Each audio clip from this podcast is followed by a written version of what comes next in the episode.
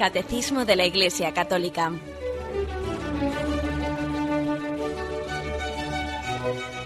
Un programa dirigido por Monseñor José Ignacio Munilla, Obispo de San Sebastián.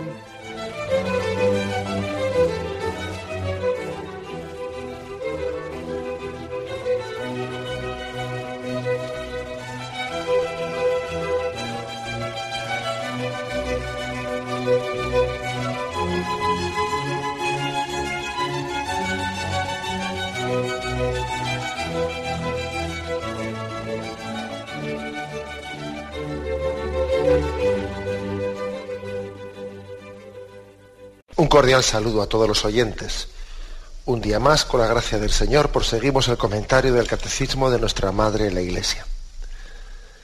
Estamos en la explicación del sacramento de la Eucaristía en el apartado sobre el desarrollo de la celebración. Ya habíamos explicado pues, la parte de la, de la consagración llamada, ¿no? del momento eh, básico, central de la consagración en la Eucaristía.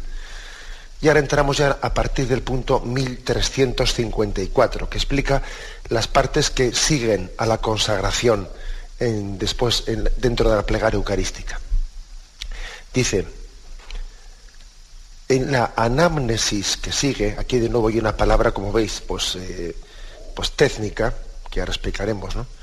En la anamnesis que sigue, la Iglesia hace memoria de la pasión, de la resurrección, y del retorno glorioso de Cristo Jesús, presenta al Padre la ofrenda de su Hijo que nos reconcilia con Él. Igual que ayer explicábamos una palabra también técnica de, un alto contenido, ¿no? de, una, de una gran fuerza litúrgica, que es la palabra epíclesis, que decíamos que era la invocación al Padre para que envíe al Espíritu Santo, para convertir el pan y el vino en el cuerpo y la sangre del Señor, esa es la epíclesis la anamnesis, la anamnesis es el momento que sigue después de, la consagración, cuando ya se ha hecho esa proclamación, anunciamos tu muerte, proclamamos tu resurrección, ven Señor Jesús, ahora viene la anamnesis. La palabra anamnesis, traducida, eh, tiene la etimología, ¿no? que viene a significar como el recuerdo, ¿eh? el recuerdo. De hecho, de ahí viene también un poco, tiene una, misma raíz la palabra que todos conoceréis, amnesia, sufre de amnesia. ¿eh? Es como una falta de recuerdo. Bueno, pues nosotros no queremos tener amnesia espiritual. ¿eh?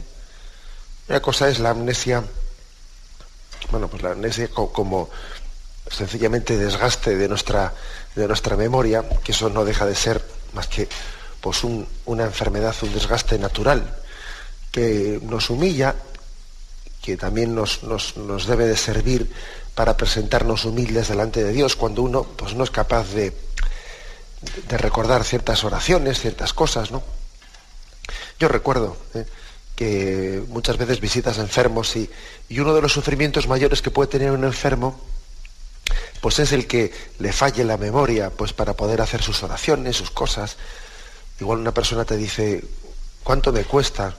Pues el ir perdiendo esa agilidad que yo tenía antes y comienzo unas oraciones y no soy capaz de terminarlas, me olvido, mezclo las cosas, vuelvo a empezar. Y, bien, pero eso por mucho que nos cueste, eso por mucho que sea, pues, realmente es mortificante, ¿no? Pues, sin embargo, eso ante Dios, ante Dios, lejos de, de incapacitarnos, ¿eh?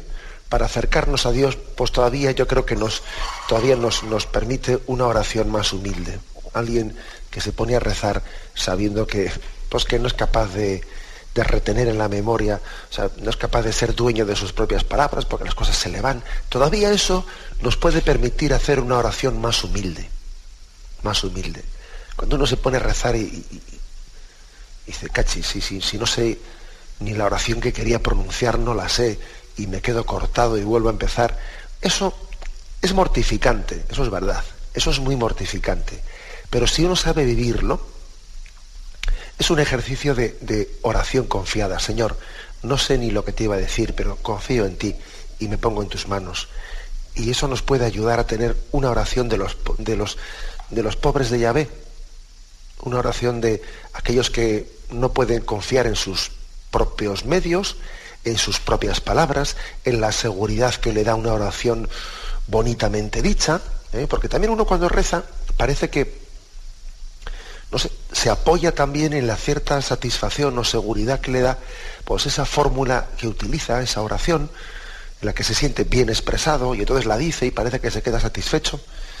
Bien, pero a veces también Dios permite una purificación para nosotros y es que no nos acordemos, que hayamos perdido pues eh, la agilidad de la memoria. Y que no nos acordemos, que no nos salgan las palabras, que no nos salgan las oraciones.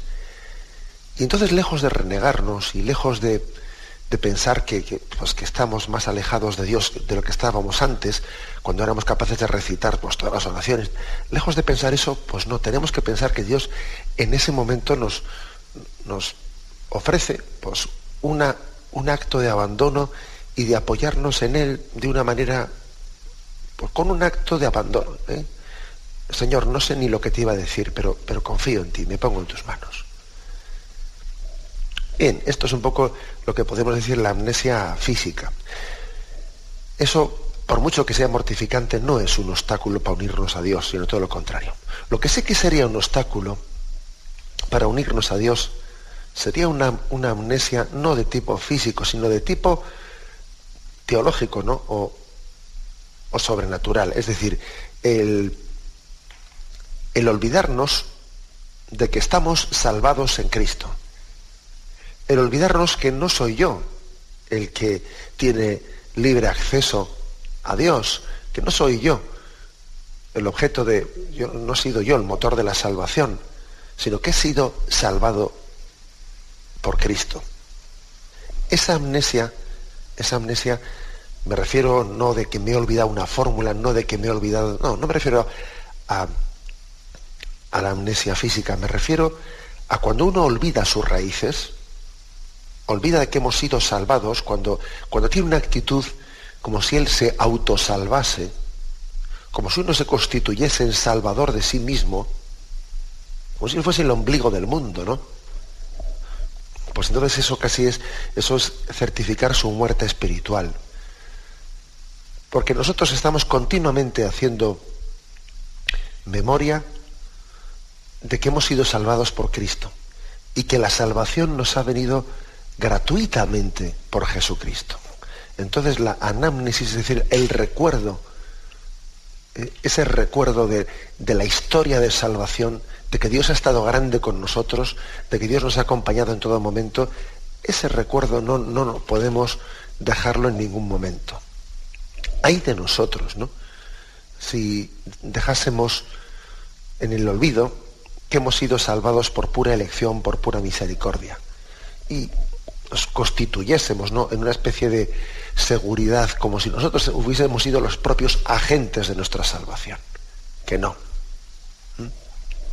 Bien, por eso digo, bien esta palabra, esta parte se llama la anamnesis, recuerda. ¿Mm? Y y he querido distinguiros, no, confundamos lo que es la anamnesis en el sentido teológico de la palabra, de, pues, saber y confiar en que hemos sido salvados por Cristo, que hemos sido salvados gratuitamente por Él, que vivimos de regalo, porque Dios en su designio salvífico nos ha introducido en la historia de la salvación. ¿eh? No confundamos eso con lo que se ha dicho, lo segundo, pues esa especie de eh, pérdida de memoria, anamnesis que a veces tiene uno que, olvida las oraciones, olvida las cosas. Esa es otra cosa, ¿eh? eso no es un obstáculo para Dios. Bien, pero lo primero, primero que es importante, eh, la verdad es que ayuda mucho, ¿no? Ayuda mucho para centrar bien el, el sentido religioso de la persona, el que uno se, se engarce, se inserte en la historia de salvación en que uno no pretenda ser el ombligo del mundo. El que caigamos en cuenta de que Dios ha tenido desde el principio una historia de salvación dentro de la cual también sale al encuentro de mi vida. Por entonces recuerda, anamnesis, recuerda lo que hizo Yahvé con nuestros padres. Recuerda cómo, en Abraham, como en Moisés, como en los profetas los iba conduciendo.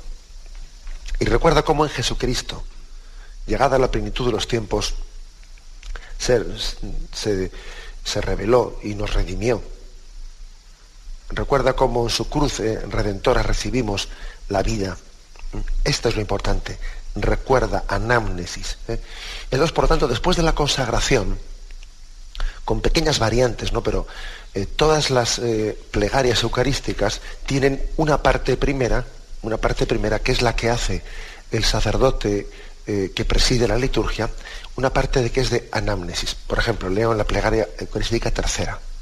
Así pues, Padre, al celebrar el memorial de la pasión salvadora de tu Hijo, de su admirable resurrección y ascensión al cielo, mientras esperamos su venida gloriosa, te ofrecemos esta acción de gracias.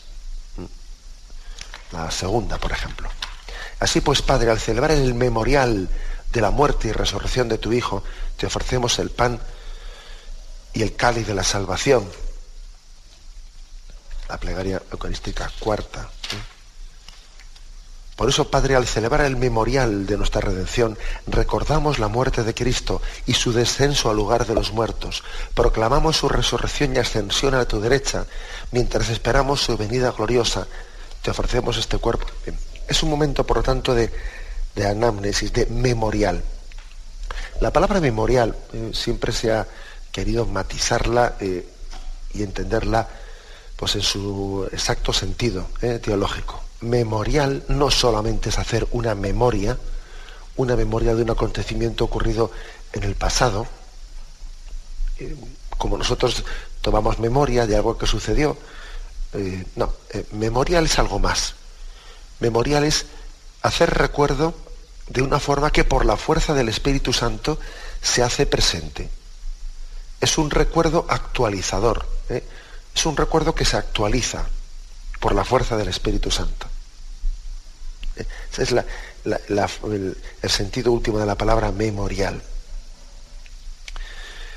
¿Cómo se actualiza? Pues por, esa gracia, por esa gracia del Cristo glorioso. Porque, por ejemplo, imaginaros que, vamos, eh, imaginaros no, o sea, pensad que Cristo, cuando la última ocena hace ofrenda de su vida, este es mi cuerpo que se entrega por vosotros, esta es mi sangre, él en ese momento, bien, es verdad que esa ofrenda la está haciendo allí, en ese momento histórico concreto, hace dos mil años, Cristo hace ahí esa ofrenda. Pero, pero, como es la persona divina la que está haciendo esa ofrenda, como es la persona, la segunda persona de la Santísima Trinidad encarnada, la que está haciendo esa ofrenda, esa ofrenda se prolonga por toda la eternidad en el cielo.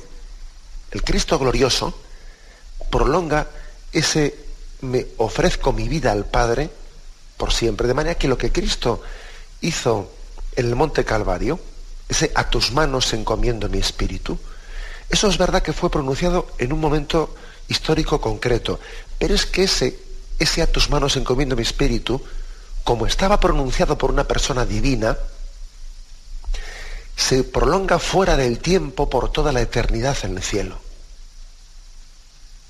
Y ahora, cada vez que celebramos el sacramento de la Eucaristía, volvemos a hacer presente aquí, en la historia, ese a tus manos encomiendo mi espíritu, que Cristo pronunció en el Calvario, que pasó a ser pronunciado para siempre toda la eternidad en el cielo, y ahora lo hacemos presente de nuevo, lo volvemos a meter en la historia, tantas veces como celebramos el sacramento de la Eucaristía. Por eso cuando decimos memorial no solo, no solo es eh, hago recuerdo de lo que pasó, no, no, no, es que es traigo aquí, vuelvo a traer presente, vuelvo a, eh, a encarnar en esta situación histórica a través de esta celebración litúrgica, vuelvo a traer aquí el Padre a tus manos encomiendo mi espíritu que Cristo pronunció en el monte Calvario. Esta es la fuerza del, del, memorial. Por lo tanto, no es únicamente un recuerda, un recuerda vago, eh, sino que tiene toda la fuerza del Espíritu Santo para que sea las raíces de la historia de salvación que siguen presentes, en las que yo estoy insertado, estoy injertado en esa historia de la salvación. recuerda, recuerda de dónde has nacido, recuerda de dónde te estás alimentando, recuerda que vives de la gracia, que vives del don de, del don de la salvación gratuitamente ofrecida. Ese es el anámnesis, recuerda. Bien, vamos a tener un momento de, de reflexión y continuamos enseguida.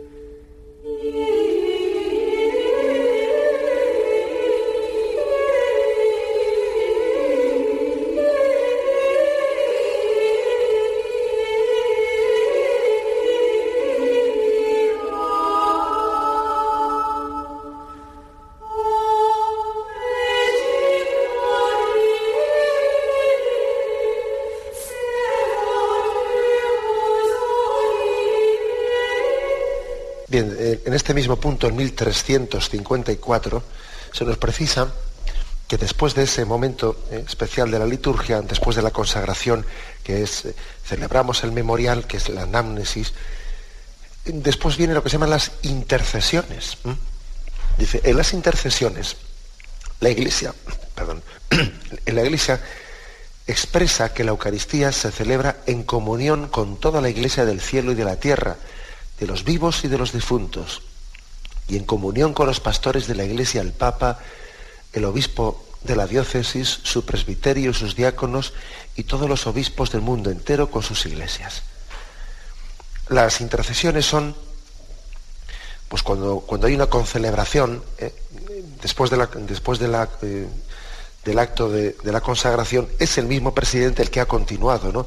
Así pues, Padre, al celebrar, pero en cuanto que comienza ya a ser un concelebrante o el otro concelebrante, el que, el que mm, recitan partes, de la liturgia eucarística, esas partes que recita un concelebrante y el otro, eso es lo que se llaman las intercesiones. ¿eh? Las intercesiones. Bien, em, vamos a ver un poco eh, qué es lo que recoge las intercesiones, qué es lo que dicen, eh, creo que es, que es hermoso verlo. Bien, las intercesiones nos, mm, nos están uniendo a todo el cuerpo místico de Cristo, a toda la iglesia terrestre y también a toda la iglesia triunfante del cielo, también a la iglesia, a la iglesia purgante. Aquí la iglesia en sus tres niveles, ¿no? La iglesia que triunfa, que, está triunfante en el cielo, la iglesia que peregrinamos todavía en la tierra, la iglesia que se purifica en el purgatorio hasta llegar a ver, hasta llegar al, pleno gozo de, del encuentro con el Cristo glorioso, esa iglesia en esas tres fases se une en esas intercesiones.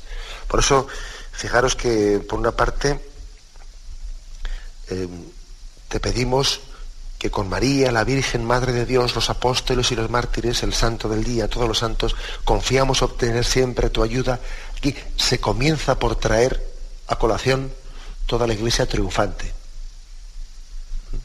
recordándonos que esta liturgia no la hacemos únicamente desde aquí, desde, eh, nuestra situación de iglesia peregrina, que esta liturgia se une también a la liturgia que está celebrando la iglesia el cielo. Estos hermanos que están glorificados. eso es lo primero. A eso unamos también el hecho de que, dice, te pedimos, Padre, que esta víctima de reconciliación traiga la paz y la salvación al mundo entero. Confirma en la fe y en la caridad a tu iglesia peregrina en la tierra, a tu servidor el Papa, nuestro obispo, etc.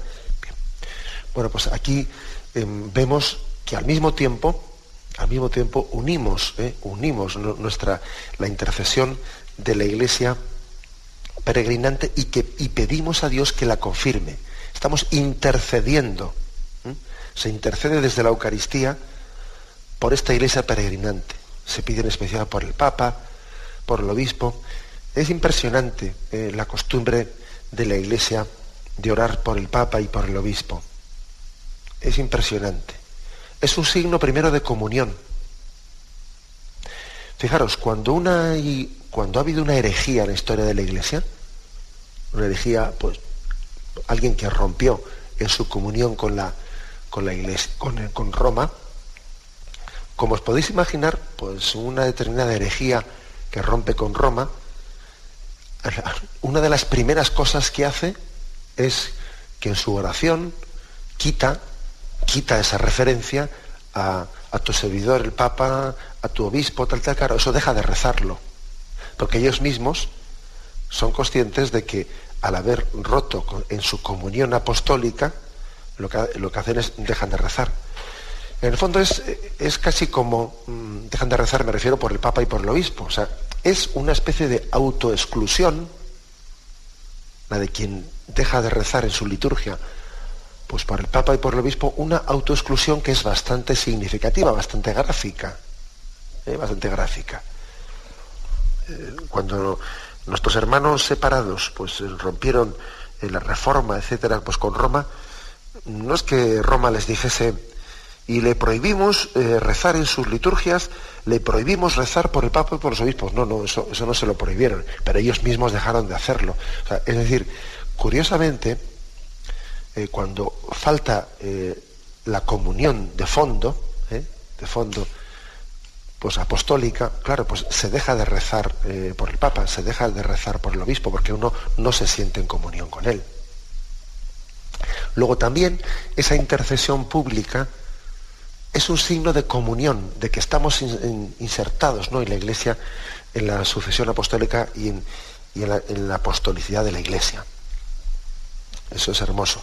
Acordaros cómo hay pasajes del Evangelio en los que mm, cuando Pedro estaba en la cárcel, dice el texto del Nuevo Testamento, dice, la iglesia entera rezaba por Pedro. La iglesia entera rezaba por él. Y es impresionante ver que toda la Iglesia se une en la oración por el Papa, sabiendo que Dios ha puesto sobre él pues, un, peso, un peso grande ¿eh? Para pastorear y para guiar a su Iglesia. Un peso bastante más grande del que nosotros nos imaginamos, ¿no? porque pues, por, por pudor y por prudencia, pues la mayor parte de, esos, de esas cargas que él lleva sobre sus hombros, pues permanecen ocultas, no, no son manifestadas, ¿no? Nosotros, si supiésemos, ¿no? si nos pudiésemos asomar a esas cargas que, puede conllevar el, eh, pues el gobernar la iglesia entera, nos tomaríamos con mucho más fervor, nos tomaríamos mucho más a pecho pues, esa oración por el Papa. Por el Papa, por nuestro obispo, es decir, es otra de las intercesiones. ¿eh? La primera intercesión, por lo tanto, nos pone en comunión, en unión con la iglesia triunfante. La segunda nos pone en comunión con esta iglesia peregrinante.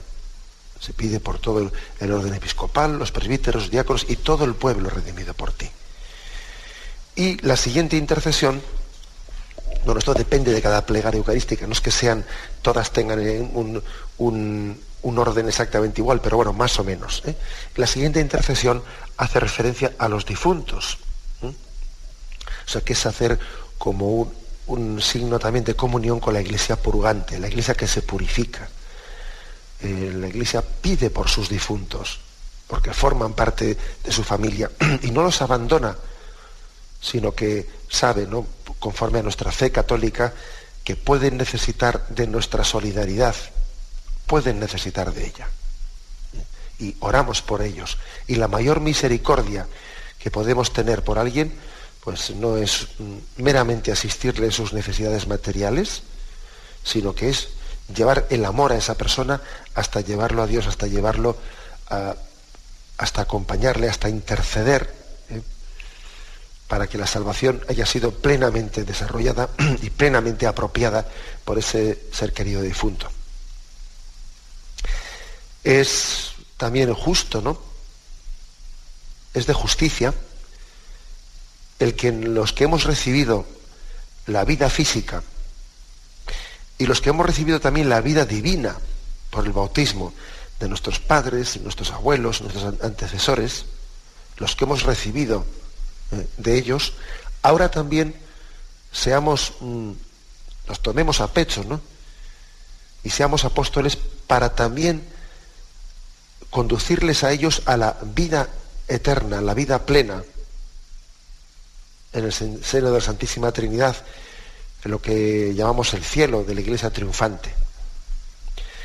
Bien, pues es que es de justicia que recibimos de ellos la vida en un sentido y nosotros también oremos por ellos, nos unamos a la Eucaristía rezando por, por las almas de purgatorio para también interceder por ellos para que esa vida que ellos fueron instrumento de Dios para dárnosla a nosotros, ahora ellos también con la intercesión nuestra puedan recibirla en plenitud.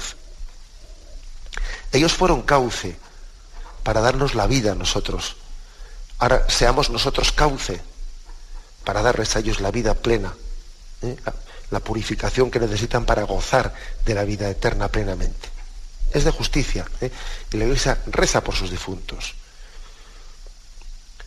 Reúne en torno a ti, Padre misericordioso, a todos tus hijos dispersos por el mundo, a nuestros hermanos difuntos y a cuantos murieron en tu amistad, recíbelos en tu reino, donde esperamos todos juntos gozar de la plenitud eterna de tu gloria. Es decir, la Iglesia no se,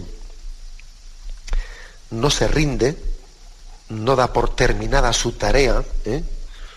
mientras que tenga alguno de sus hijos todavía en peregrinación o en purificación. Todavía estamos de tarea, todavía estamos en combate, no nos damos por, eh, por dispensados, no de seguir, de insistir a tiempo y a destiempo, de orar en toda ocasión. La iglesia es madre ¿eh? y fruto y uno de los signos de su maternidad es como intercede también por los difuntos. Bueno, por lo tanto, ¿eh? encuadrando un poco las cosas. Estamos en la plegaria eucarística que viene después de la, ¿eh? de la consagración en la Santa Misa. Primero viene lo que hemos dicho que es la anamnesis, un recuerdo del memorial que hace presente nuestra historia de la salvación, y luego comienzan las intercesiones que hace el mismo sacerdote que preside, y si hay concelebrantes, los hace los concelebrantes. Primera intercesión, nos pone en comunión con la Iglesia del Cielo, a través de la cual confiamos obtener siempre su ayuda. En segundo lugar, hacemos otra intercesión de, comunión y confirmación de la fe y la caridad junto con el Papa y el Obispo. Intercedemos por toda la iglesia peregrinante. Y en tercer lugar, se hace eh, pues una, una intercesión por todas las almas de los fieles difuntos. Bien, este es un. Eh, es básicamente la estructura que, aunque como digo, puede cambiar de una, de una plegaria a otra, puede cambiar algunas fórmulas, pero básicamente podría ser esa.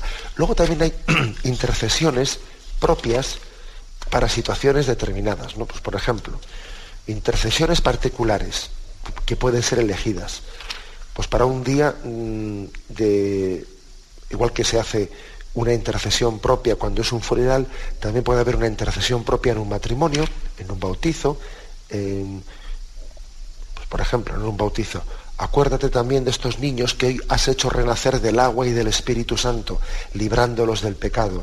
Tú que los has incorporado como miembros vivos al cuerpo de Cristo, inscribe también sus nombres en el libro de la vida. Pues por ejemplo, ¿eh?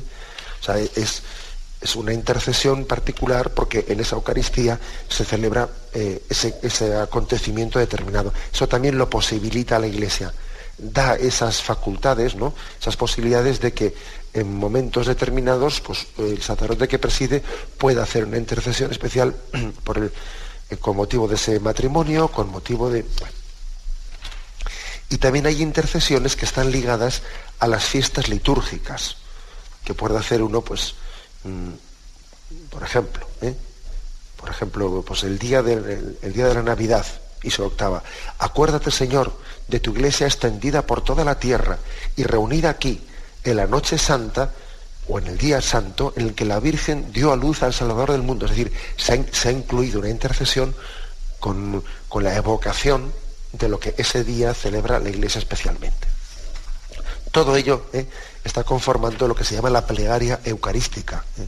que va después, que se prolonga después de la, de la consagración. El momento, el momento central, si queréis, ¿no? Pues es el momento de la, de la consagración. Por eso ese es el momento en el que nos arrodillamos y también con ese gesto de, estarnos, de estar arrodillados, pues que después nos, nos ponemos de pie en el momento de la aclamación, anunciamos tu muerte, bien, pero con ese arrodillarnos hemos expresado también gráficamente que tenemos conciencia de que en toda esa plegaria eucarística hay un momento de especial intervención del Espíritu Santo, que es el de la consagración, y luego, una vez estando ya Cristo ahí presente, es como si se dijese, bueno, ahora que está el Señor aquí, ahora que le tenemos encima del altar, ahora que le tenemos tan cerca, aprovechemos, aprovechemos su presencia para pedir por las intercesiones, para interceder por vivos, por difuntos, mm, etcétera, etcétera, por la Iglesia, por el Papa.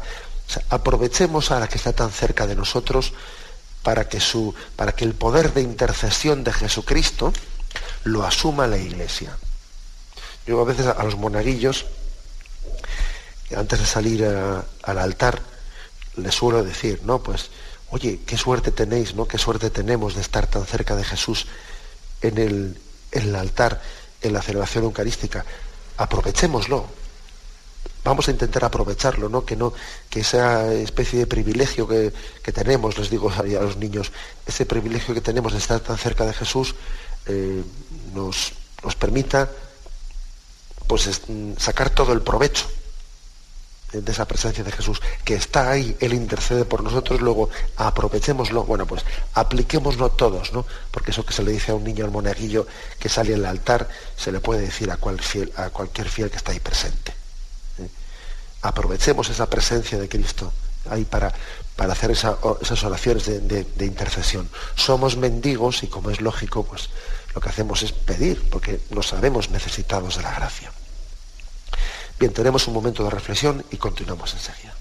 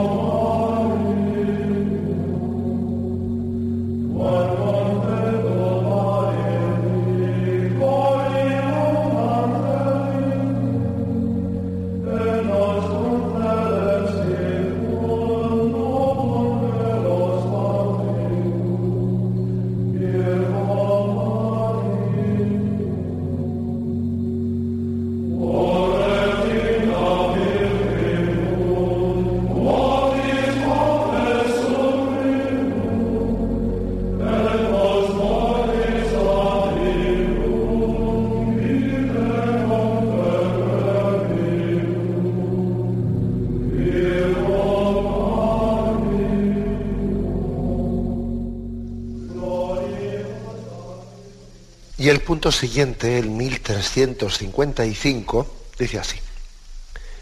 En la comunión, precedida por la oración del Señor y de la fracción del pan, los fieles reciben el pan del cielo y el cáliz de la salvación, el cuerpo y la sangre de Cristo que se entregó para la vida del mundo.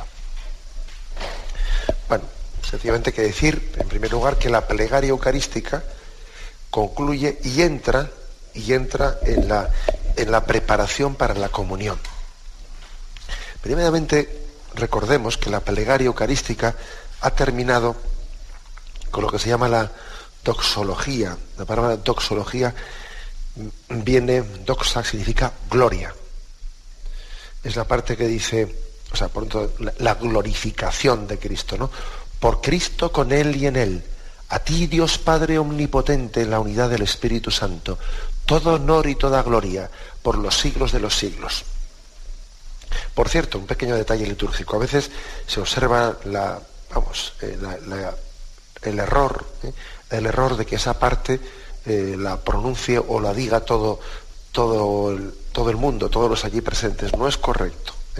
Debe de ser pronunciada por los sacerdotes o los diáconos o el obispo que preside esa celebración eucarística. Y todo el pueblo se une en un amén solemne por Cristo con Él y en Él. ¿Por qué la pronuncia el presidente? Pues porque eh, es verdad que el sacerdocio, el sacerdocio ministerial, nos, eh, nos configura con Cristo de una forma que nos permite representar al Cristo, al Cristo cabeza, al Cristo que preside, ¿eh? que preside el cuerpo místico de Cristo. Luego, representando a ese Cristo glorioso que está en el trono, sentado a la derecha del Padre, ¿eh? decimos, por Cristo con Él y en Él, a ti Dios Padre Omnipotente. ¿eh? Es una ofrenda impresionante como conclusión de toda la plegaria eucarística, que es sabernos salvados por Cristo, con Cristo y en Cristo. Por Él, con Él y en Él, con un grado de unión a Cristo, pues impresionante. Démonos cuenta de que es como si, como si eh, nuestro grado de identificación con Jesús fuese tan grande que uno no únicamente ha asistido como un espectáculo a lo que, al memorial, al recuerdo de lo que a Jesús le pasó, sino darse cuenta que lo que a Jesús le pasó es lo que a mí me pasa. O sea, la historia de mi vida también es una historia de cruz que se convierte en resurrección por la gracia del Espíritu Santo. también la historia de mi vida está cristificada en Jesucristo. O sea, mis cruces están fundidas con la cruz de Cristo. Su resurrección es la prenda de mi resurrección. El mismo Espíritu Santo que, mm, que brotó del costado de Cristo, ¿no? ese mismo Espíritu Santo es el que a mí me asperja, me, espiritualiza y, me sirve como de, de, injerto de mi vida en la de Cristo. Por eso cuando decimos por Cristo, con Él y en Él, a ti me uno mi vida, entrego lo que soy. Lo que yo soy es unido con Cristo y ofrecido para al Padre para gloria de Dios Padre. Así concluye en la plegaria eucarística. Yo en este pasaje me, suelo acordar mucho de, la imagen de María al pie del, al pie del Calvario, al pie de la cruz, que después del descendimiento de Cristo toma a Cristo en sus brazos, ¿no? Y pronuncia, y, es como si la iglesia pronunciase sus palabras, ¿no? Te ofrezco, Padre, al Hijo que me diste. También la iglesia es como si fuese las manos de María, la Iglesia quiere ejercer de María, quiere ser también una patena, una patena santa en la que se ofrezca ese sacrificio de Jesucristo. Fijaros que decimos que nuestra ofrenda es la ofrenda de que cada, vamos, que el sacerdote expresa, se, une, se identifica con Cristo sacerdote, víctima y altar decimos esas tres cosas, ¿no? Sacerdote, víctima y altar. El sacerdote es aquel que ofrece. Bien, nosotros también ofrecemos en la misa. Víctima. También nosotros, nuestra vida, nuestras cruces, tienen que ser parte de la ofrenda unida a Cristo. Yo no solo soy el que ofrezco, sino también yo mismo me tengo que ofrecer junto con Cristo. Y tercero, altar. Sacerdote, víctima y altar. El altar es también una referencia de dónde ofrecemos. Bueno, pues ofrecemos también, ofrecemos en el altar de la Eucaristía, pero con una patena muy especial. Y la patena especial en la que hacemos ese ofrecimiento, esa patena, tiene un nombre, es el nombre de María. María es como la patena en el que la iglesia hace su ofrenda. ¿eh? Si me permitís esa imagen, esa metáfora. En ella, en ella como imagen de la, de la piedad, en ella recibimos una lección de cómo, cómo ofrecer a Dios Padre. Y la iglesia quiere prolongar ese ofrecimiento de María al pie de la cruz para seguir ofreciendo a Cristo al Padre. Esta parte se le llama la doxología, o sea, el momento, momento de gloria, ¿eh? momento de gloria que nos introduce en toda la eternidad. Por eso hemos dicho antes que es que el ofrecimiento de Cristo al Padre no es un acontecimiento que tuviese lugar únicamente en aquel momento puntual, que es que se prolonga, se ha prolongado a lo largo de, toda, de toda la eternidad. Bien, y aunque sea únicamente enunciarlo, que ya tenemos ocasión de prolongarlo, aquí viene ahora, viene, una vez que se ha concluido con esta doxología, el rito de la comunión. ¿Mm? El rito de la comunión. Y lógicamente, pues eh, hay que decir que mm, el sacrificio de Cristo, el sacrificio permanecería como incompleto si ahora no fuese consumido, porque un sacrificio ha sido actualizado para que ahora lo, eh, lo consumemos, para que lo consumamos, para que nos alimentemos de él. No hemos invocado a Cristo pues, por, bueno, sencillamente por un recuerdo, sino porque teníamos necesidad de él y cuando se sacrifica, eh, pues el cordero, etcétera, luego, luego es comido, es es de alguna manera, Él es nuestro alimento. Ahora, por tanto, el rito de la comunión que viene después de la plegaria eucarística es la conclusión propia de ese sacrificio que hemos, que hemos renovado. El Padre nuestro introduce, introduce el rito de la comunión. Mm, por lo tanto, rezar el Padre nuestro es comenzar la parte preparatoria para la comunión. en primer lugar, pues porque nos eh, hacemos una petición allí de danos el pan de cada día y, sin duda alguna ese pan de cada día pues tiene también un significado, una referencia a la Eucaristía sin duda alguna. ¿eh? El Padre nuestro nos está preparando para recibir la, la Eucaristía. De hecho, si os acordáis, cuando por ejemplo un día como la liturgia del Viernes Santo, que es un poco especial, ese día no hay Eucaristía, no hay Eucaristía, pero que sí, sí que se reparte la Eucaristía que fue consagrada el jueves santo, ¿no? Bueno, pues se trae del monumento esa Eucaristía, se pone con un corporal, un sencillo corporal, encima del altar y se reza el Padre Nuestro para distribuir la comunión. Eh, fijaros cómo ese día, que lógicamente no hay plegaria eucarística porque no ha habido consagración, se consagró el jueves santo, el viernes santo no se celebra la Santa Misa, pues porque estamos todos unidos al, misterio de Cristo que ha muerto y todavía no hemos celebrado su glorificación. Pero sin embargo, al distribuir la Eucaristía, se trae del monumento y lo primero que se hace después de poner el altar es rezar el Padre Nuestro. Esto nos tiene que ayudar para que siempre que recemos el Padre Nuestro, lo comencemos a hacer ya como en un tono de decir, me, me empieza ya preparación inmediata para la comunión. Este Cristo que le hemos ofrecido al Padre, el por Cristo con él y en él, este Cristo que le hemos ofrecido para gloria de Dios Padre, yo también me dispongo ahora a recibirlo personalmente. Es un venga a nosotros tu reino. Un danos el pan de cada día. Pues sí, Señor. ¿eh? Rezando el Padre nuestro me dispongo a comulgar bien. Porque comulgar supone una comunión, comunión de voluntades, comunión de, criterios.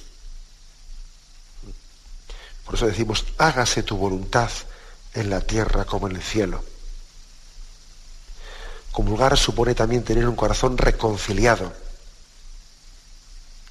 Por eso dice, perdónanos como nosotros perdonamos. ¿eh? La comunión supone ¿no?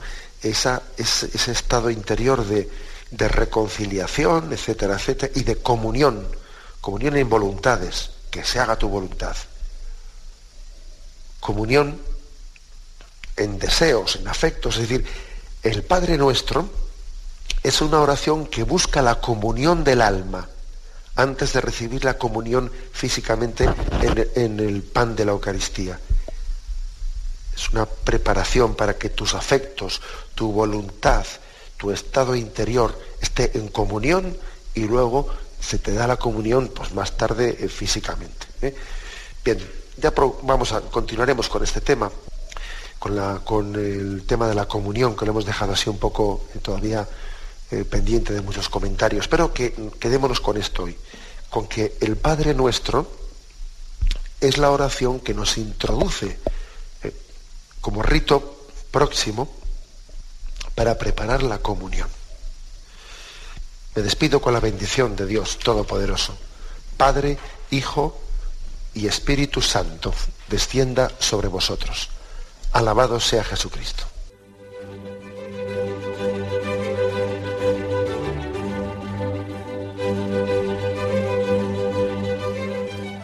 Finaliza el Catecismo de la Iglesia Católica, un programa dirigido por Monseñor José Ignacio Munilla, obispo de San Sebastián.